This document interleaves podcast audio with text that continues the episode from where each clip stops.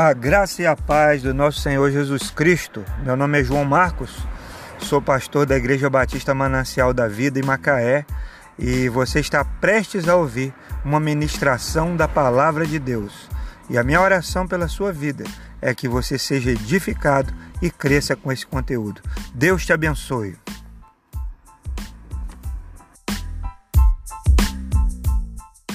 Pois a ceia e eu quero convidar você para abrir a sua Bíblia em Josué capítulo 14. O que eu preciso para tomar posse do que Deus me prometeu. Josué capítulo 14.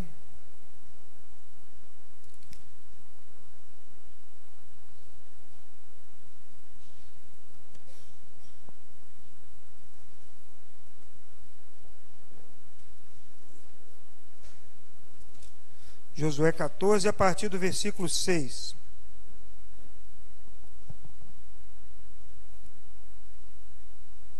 Todos que estão nos visitando hoje, sejam bem-vindos, voltem sempre. As portas estão abertas para vocês. Deus abençoe. Diz assim: Os homens de Judá vieram a Josué em Gilgal, e Caleb, filho de Quenezeu Jefoné, do Quenezeu Jefoné, lhe disse: você sabe que o Senhor diz, o que o Senhor disse a Moisés, homem de Deus em Cades Barneia, sobre mim e sobre você? Eu tinha 45 anos quando Moisés, servo do Senhor, enviou-me a Cades Barneia para espionar.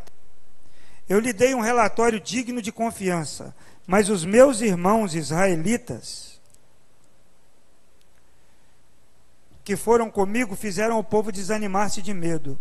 Eu, porém, fui inteiramente fiel ao Senhor meu Deus.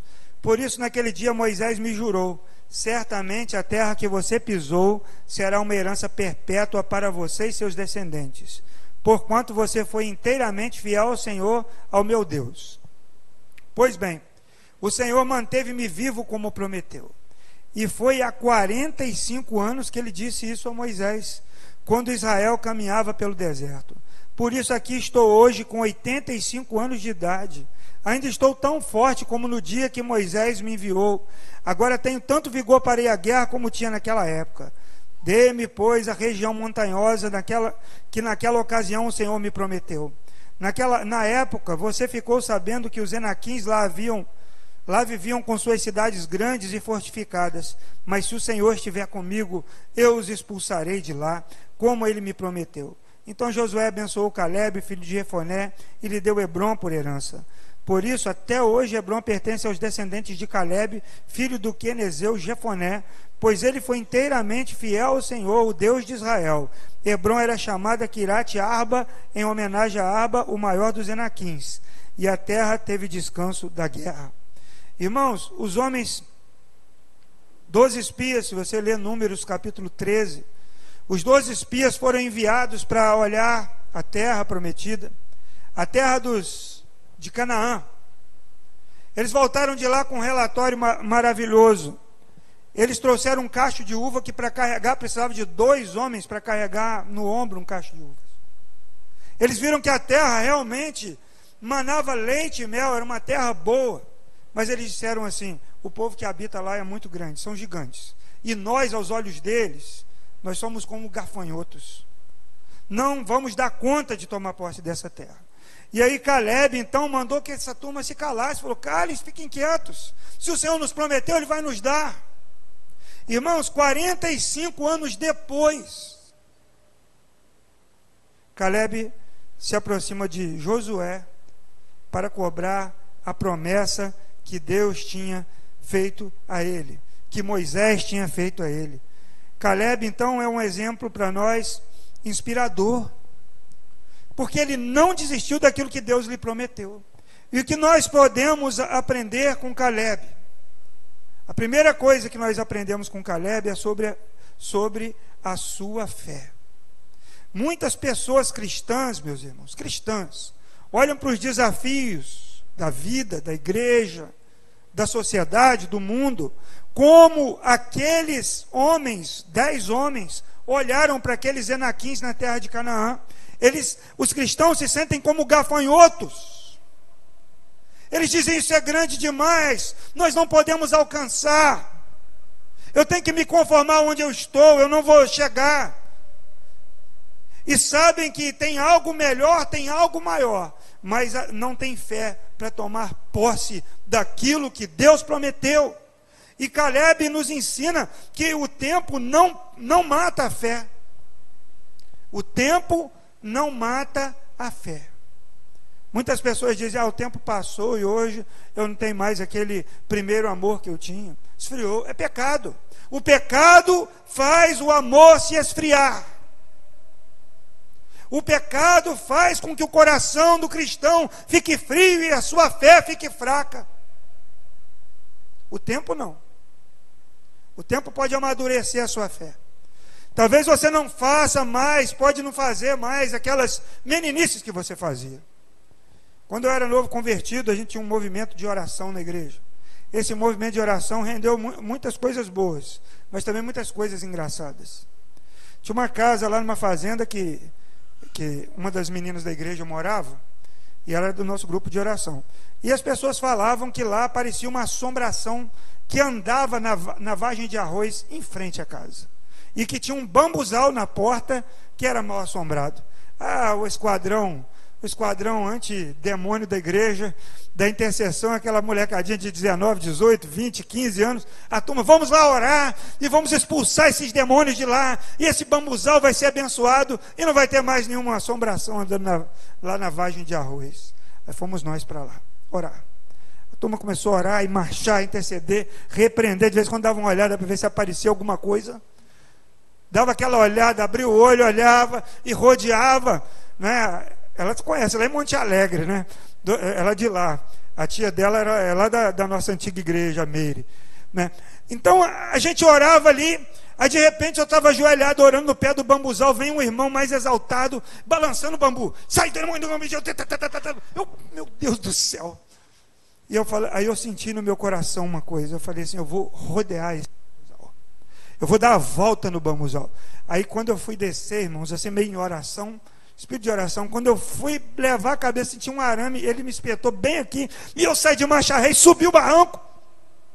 Falei, está amarrado em nome de Jesus. Esse tipo de meninice, a gente deve deixar, Paulo diz, eu deixei as coisas de menino. Então nós sabemos que a gente não precisa rodear um bambuzal para expulsar um demônio de um lugar.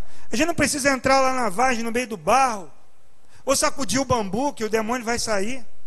São coisas que podem acontecer e nós devemos deixar as coisas de menino, mas jamais perder a nossa fé na oração, jamais perder a nossa fé na palavra, jamais perder a nossa fé nas promessas de Deus. Porque o, o menino ele faz o quê? Ele age e depois pensa. Era assim. Vamos orar? Vamos orar. Então, um dia, numa vigília de oração, a gente. É, a vigília era de oração, mas a gente resolveu reunir o grupo lá, os, os, os, os, os Ghost Hunters lá da igreja, para orarem lá na, no quarto separado.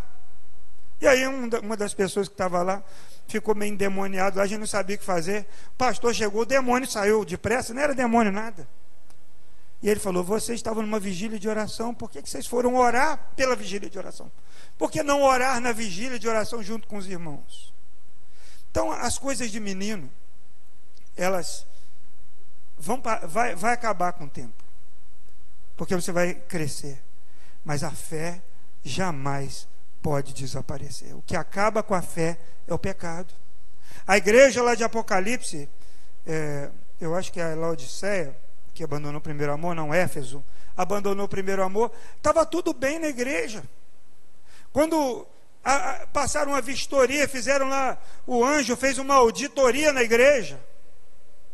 Falou: está tudo bem, está tudo certo, mas eu tenho uma coisa contra você: você abandonou o seu primeiro amor.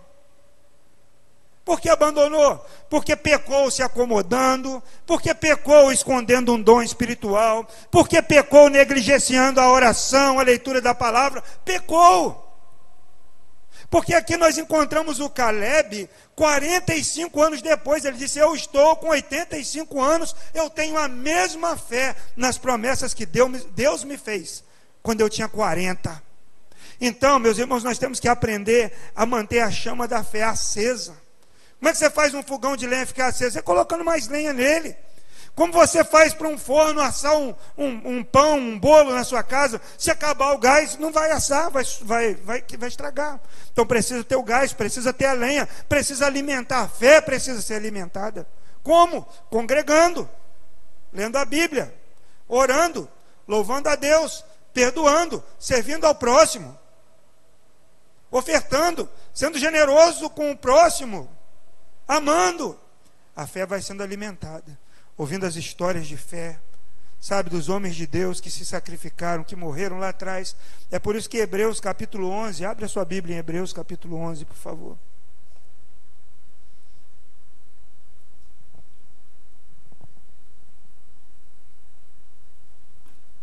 Hebreus capítulo 11 tem a galeria, a galeria da fé, né? Diz assim: Ora, a fé é a certeza daquilo que esperamos e a prova das coisas que não vemos, pois foi dito por meio dela que os antigos, pois foi por meio dela que os antigos receberam bom testemunho.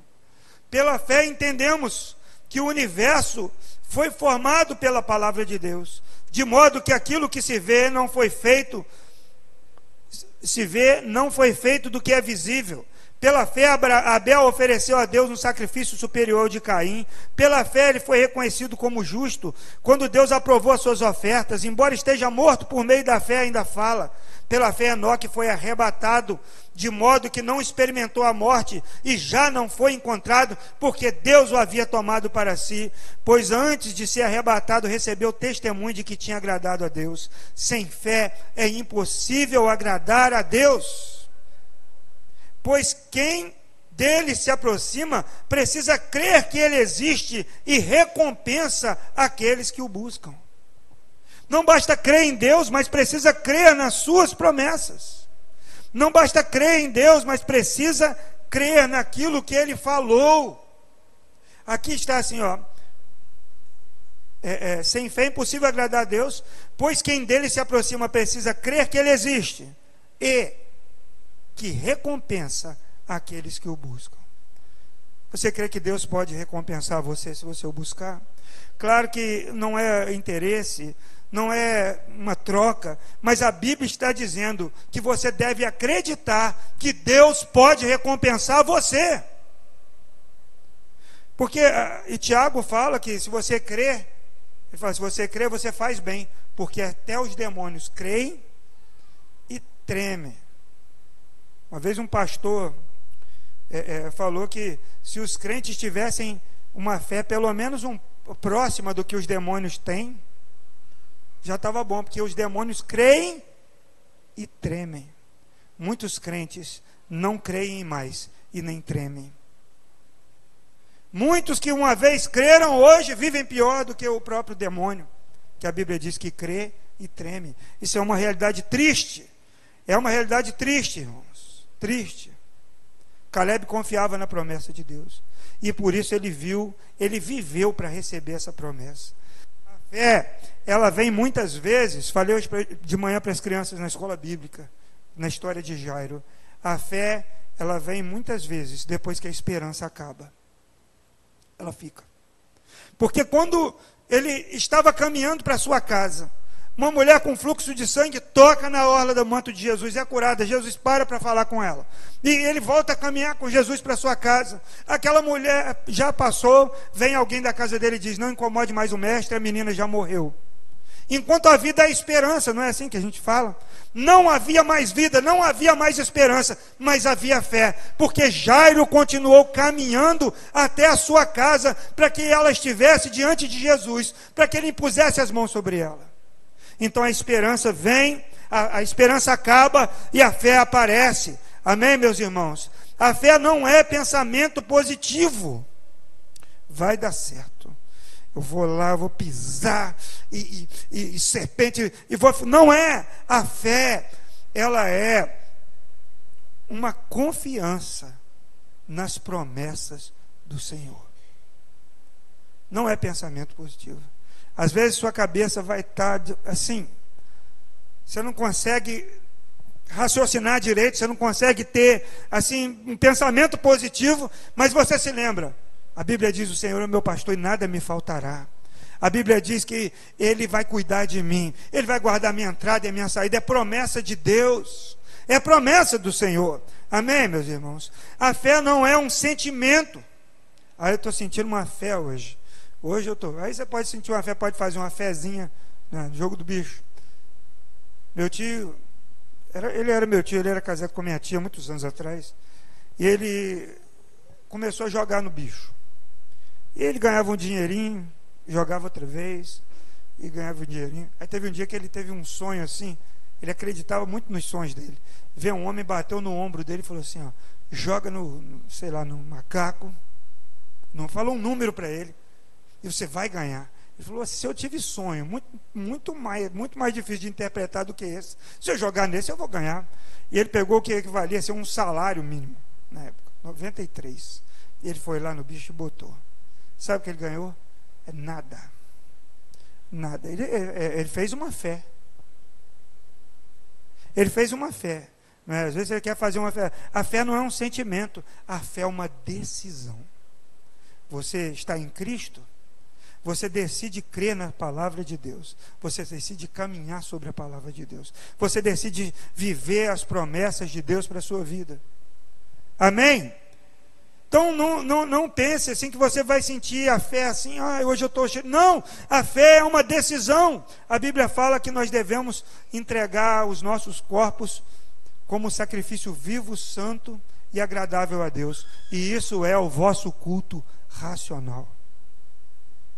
Sabe, não é uma coisa emocional, não é uma coisa de sentir ou não sentir, não é uma coisa de achar que é agora ou não é, mas é uma decisão. Amém, meus irmãos? E assim que muitos homens viajaram o mundo inteiro e viajam até hoje para pregar o Evangelho.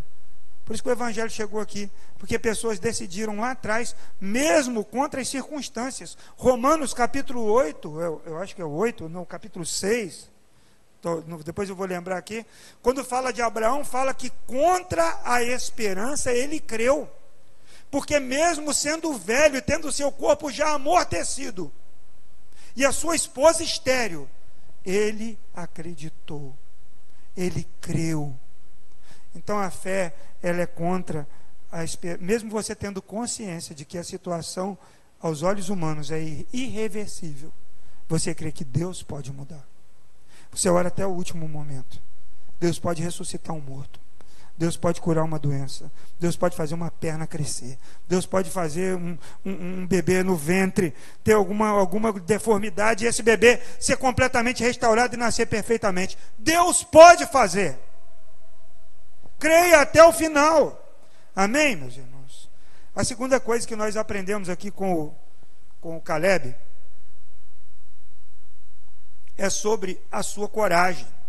Caleb estava pronto para obedecer a Deus, mesmo quando era perigoso.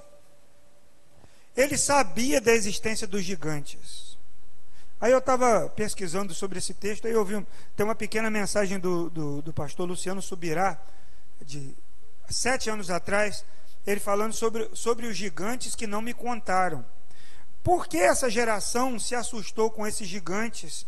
Se Abraão, Jacó e toda aquela a geração anterior ao Egito conviveu com esses gigantes. Talvez a geração anterior não tenha contado, não tenha falado sobre esses gigantes. E aí, esses, esses homens passaram 40 anos no Egito e viram homens ali de estatura normal. E aí eles saem para o deserto.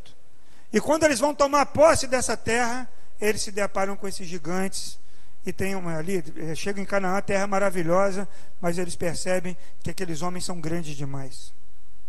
Eles são surpreendidos por aqueles desafios. Talvez ninguém tenha contado isso para eles. A geração passada talvez não tenha é, detalhado como essa gente era grande. Talvez eles nem esperavam ter nenhuma promessa também, sabe? Quando você não espera nada, qualquer coisa está bom. e mesmo assim você reclama. Então, eles estavam no deserto, eles estavam para tomar posse, tomando posse de toda aquela terra que Deus tinha dado, e eles foram surpreendidos aí por esses gigantes. Mas nós, meus irmãos, nós não temos nenhuma surpresa. Você se surpreende com alguma notícia que você vê na televisão, ou na internet, ou no grupo de WhatsApp? Jesus disse em João 16, 33: No mundo terei o quê? Aflições. Ele não prometeu mar de rosas para nós. Ele disse: Tem de bom ânimo, eu venci o mundo. Então, nada pode nos surpreender. Tráfico internacional de, de, de crianças, de mulheres, tráfico de drogas. É, tráfico de órgãos, essas coisas, prostituição, heresia sendo pregadas, sabe, movimentos que têm se levantado contra a palavra de Deus sem medo nenhum, muito pelo contrário, com grande ousadia.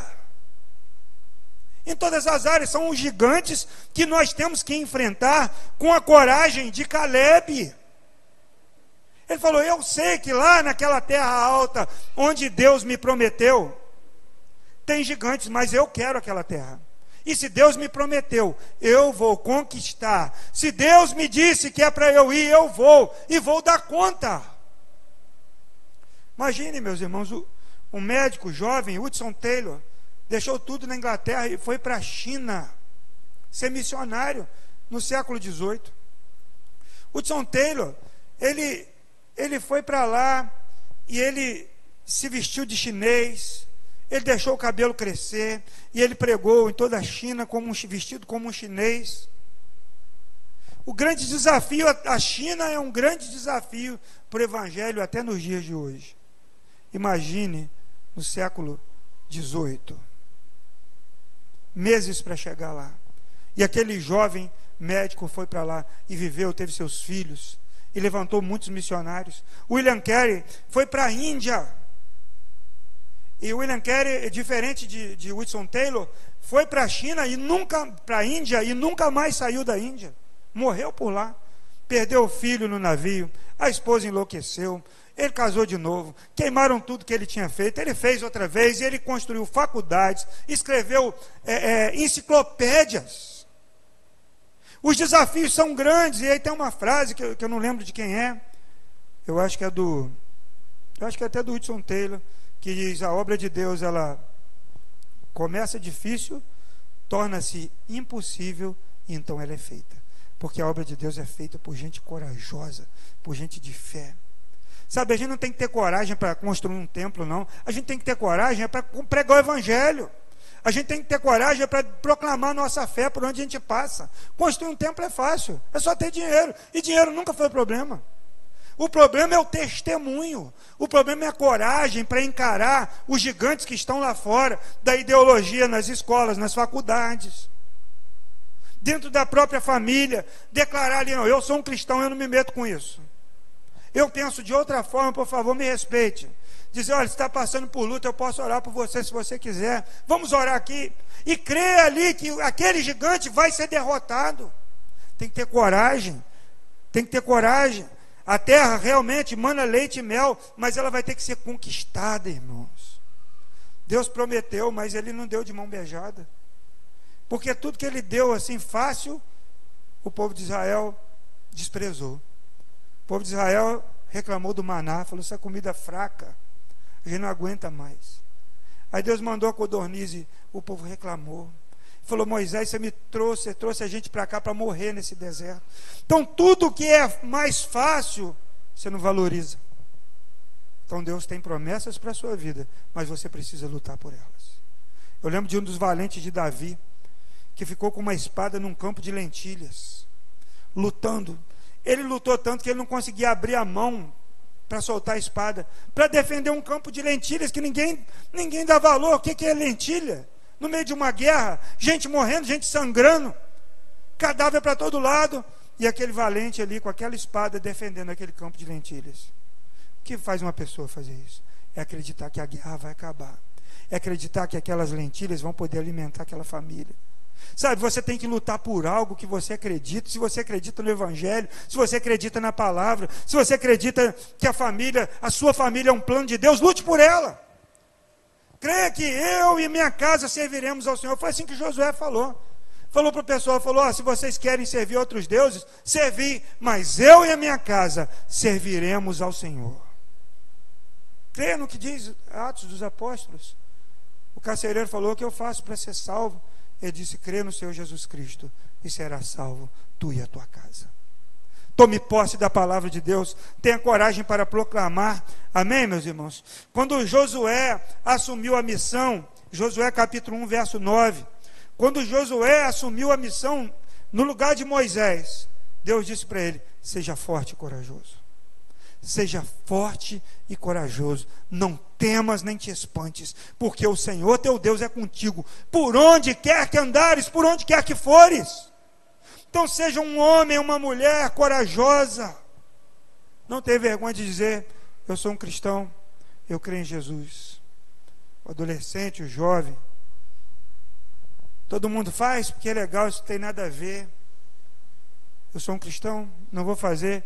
Isso não, não muda a minha, a minha amizade com você, mas eu não vou participar. Eu não vou fazer, porque eu sou um cristão, eu sou uma cristã. Sabe, precisamos de gente corajosa. Precisamos de gente corajosa. E quando você estiver com medo, ou desanimado, ou preocupado, ou, ou acanhado de alguma forma, ou coagido por algum gigante, lembre-se: Deus está com você. Amém? O salmista no Salmo 121, ele diz tão bonito, né? Ele olha para o monte, ele vê a casinha lá do sentinela, que fica lá com, com chofar, para avisar o inimigo. Ele olha para aquela casa e diz: meu, Eu elevo os meus olhos para os montes, mas, mas de onde me vem o socorro? Aí ele fala assim: Não vem do sentinela que está no monte, o meu socorro vem do Senhor que fez o céu e a terra. Sabe, ele, ele não confia naquele homem, mas ele diz: O meu Senhor não dorme nem cochila. Agora, aquele soldado pode dormir, aquele soldado pode desmaiar ali e não avisar quando o inimigo chega. Mas o Senhor não dorme. Aquele que te guarda, guarda a sua entrada e a sua saída. Te guarda de dia e de noite, creia nisso, amém?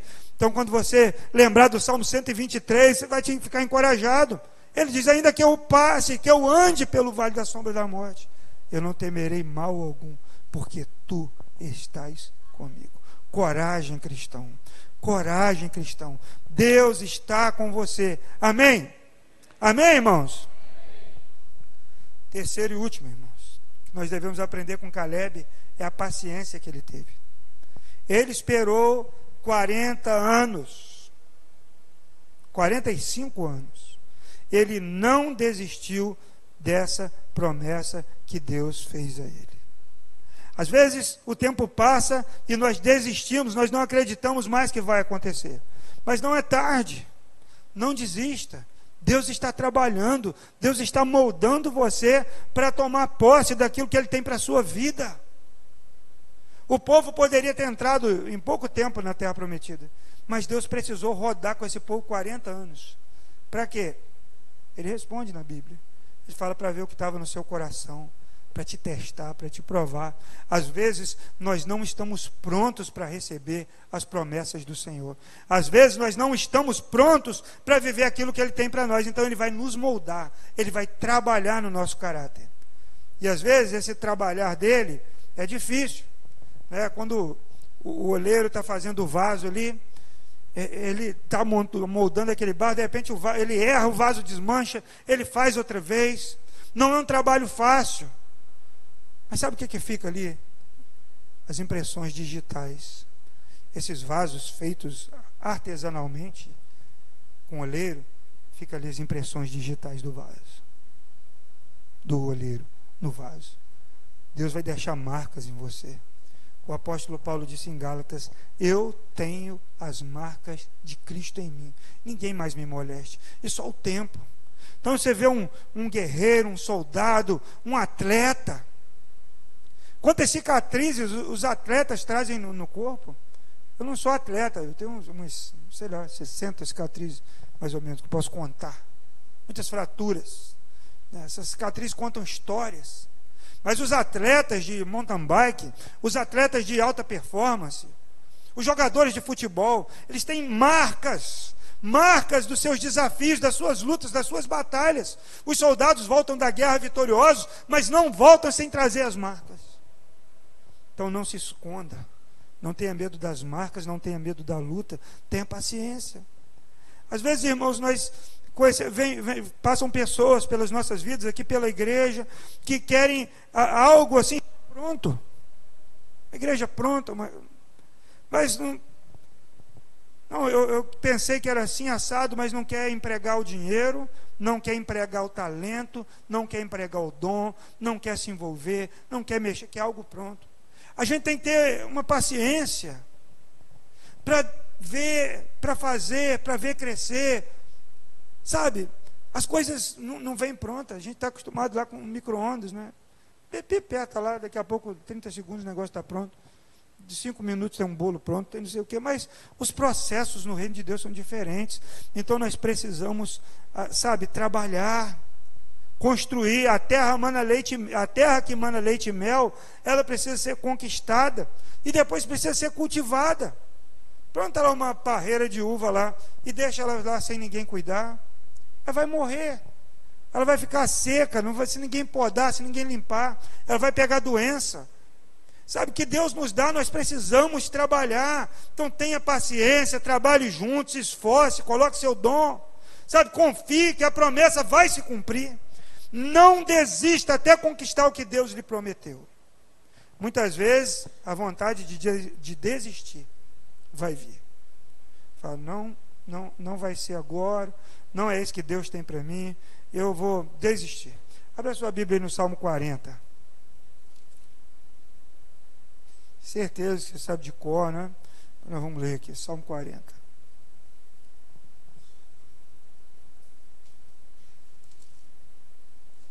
Hoje eu estou sem auxiliares para assuntos de Bíblia no painel, né? Os meninos não vieram. A gente vai no dedão aqui. Diz assim: Coloquei toda a minha esperança no Senhor, e ele se inclinou para mim e ouviu o meu grito de socorro. Na outra versão diz: Eu esperei com paciência no Senhor.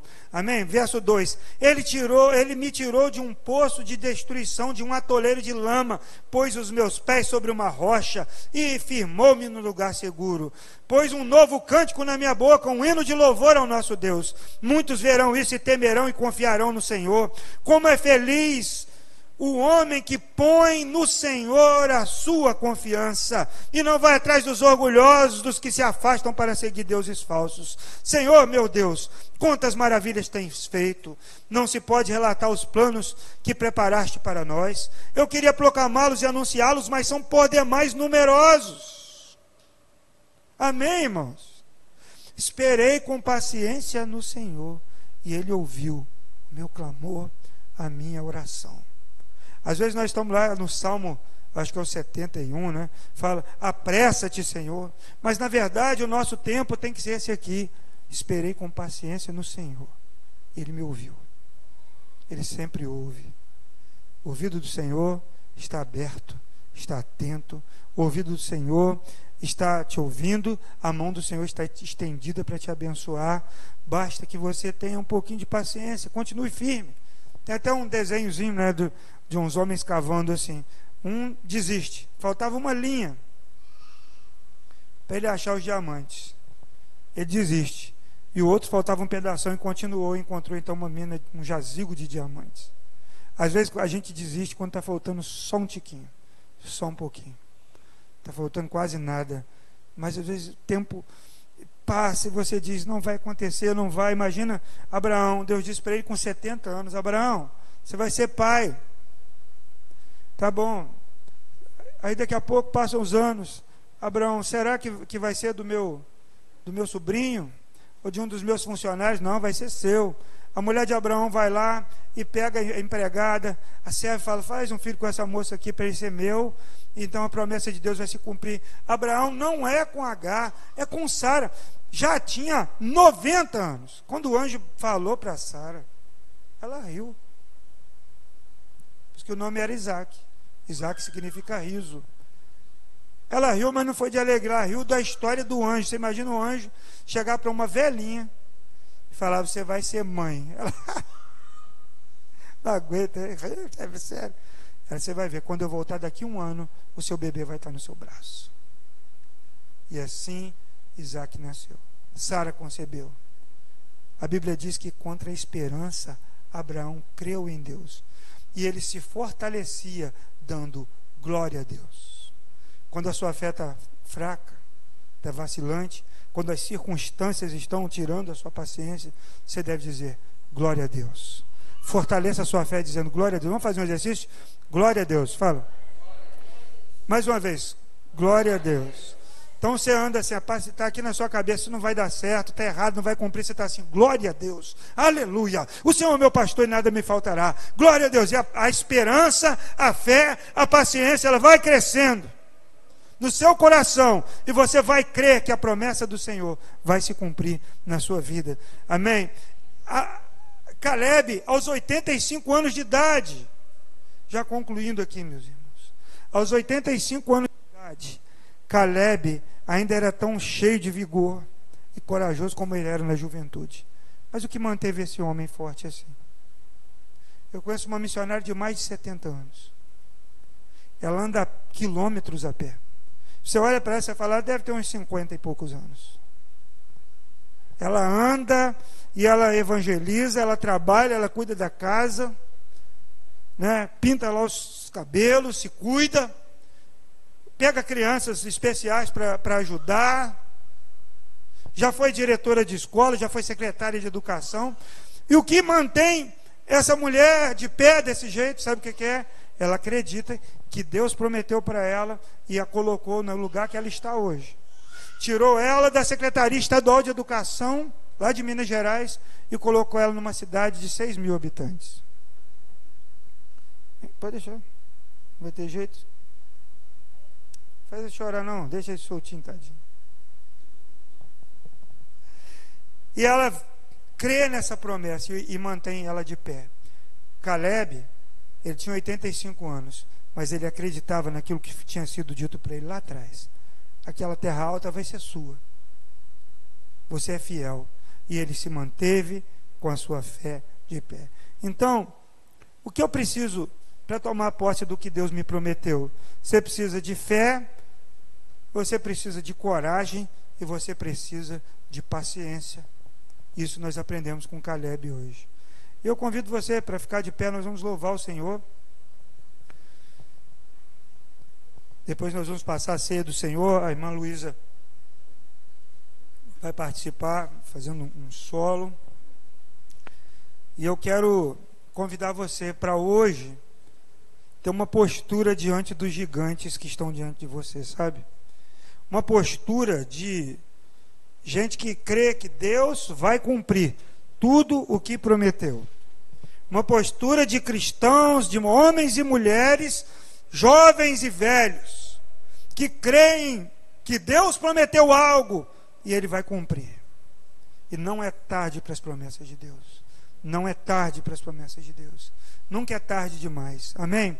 Então vamos louvar o Senhor e depois nós vamos passar a ceia.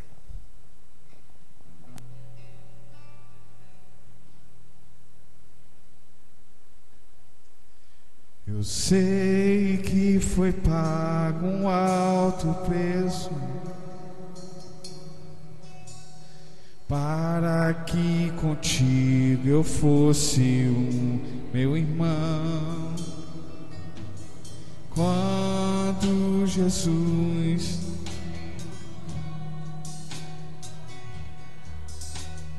ele pensava em mim ele pensava em ti, pensava em nós.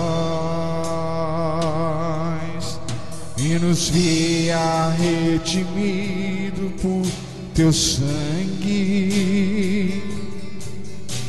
lutando no bom combate do Senhor, lado a lado, lado a lado, trabalhando sua igreja edificando e rompendo as barreiras pelo amor e na força do Espírito Santo nós proclamamos aqui que pagaremos o preço de sermos um só coração no Senhor.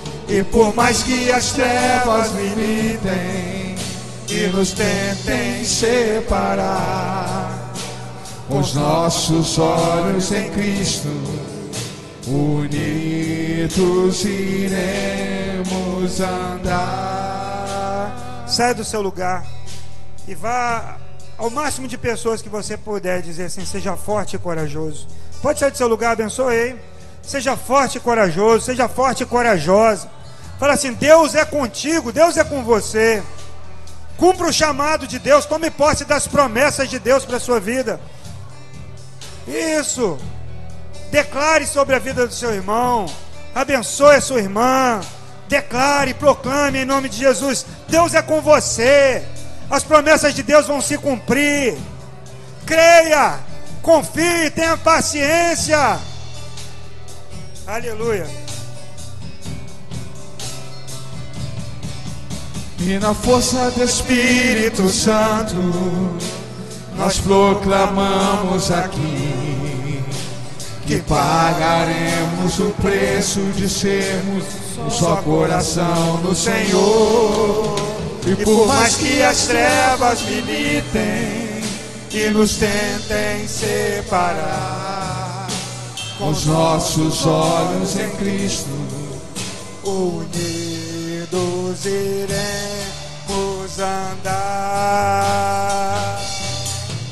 Unidos iremos andar. Unidos iremos andar. Pode sentar. Aleluia. Glória a Deus.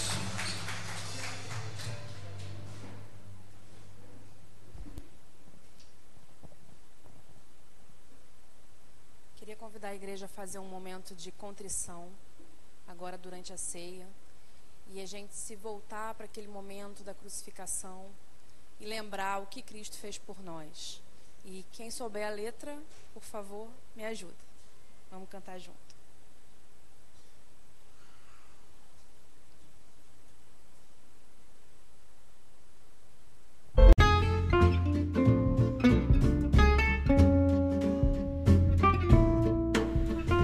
Muito bem. Que bom que você chegou até aqui. Eu quero dar uma palavrinha final. Quero convidar você para nos conhecer pessoalmente, né? Vem aqui conhecer a igreja. Nossos cultos acontecem sempre aos domingos às 18 horas e 30 minutos no Vale das Palmeiras em Macaé. Muito bom saber que você está participando através desse podcast das nossas ministrações, que você possa ter sido edificado. Um abraço, Deus abençoe a sua vida.